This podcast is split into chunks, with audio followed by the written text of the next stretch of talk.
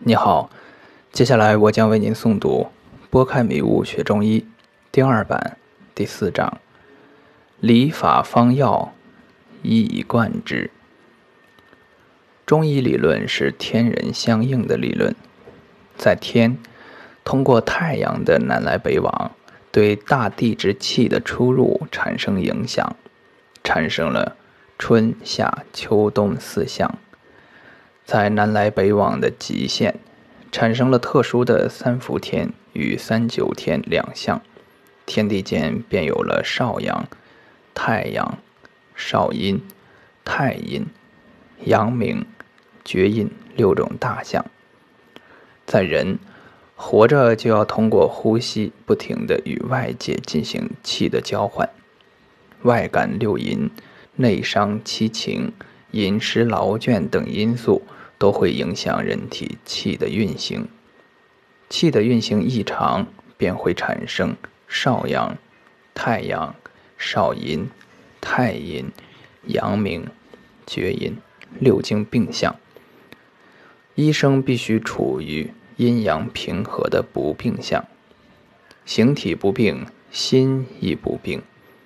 通晓阴阳逆从之理，熟知四诊，以察病人之偏。明察病人的状态后，就要根据具体病情立一个能够使病人恢复阴阳匀平的法。大的立法为太阳阳盛泻阳，太阴阴盛泻阴，少阴阳虚补阳，少阳阴虚益阴，阳明两阳合并泻阴。泻阳，厥阴两阴交进，益阴补阳。在大法的指导下，还要进一步细分法度。法度不厌其细。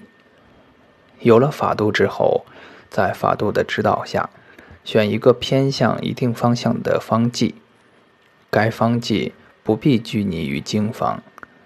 但医者必须要对该方剂的方向有明确的把握。选择好方剂后，再根据病人的具体情况，在药上做适当的加减，以修正到刚刚好的地步。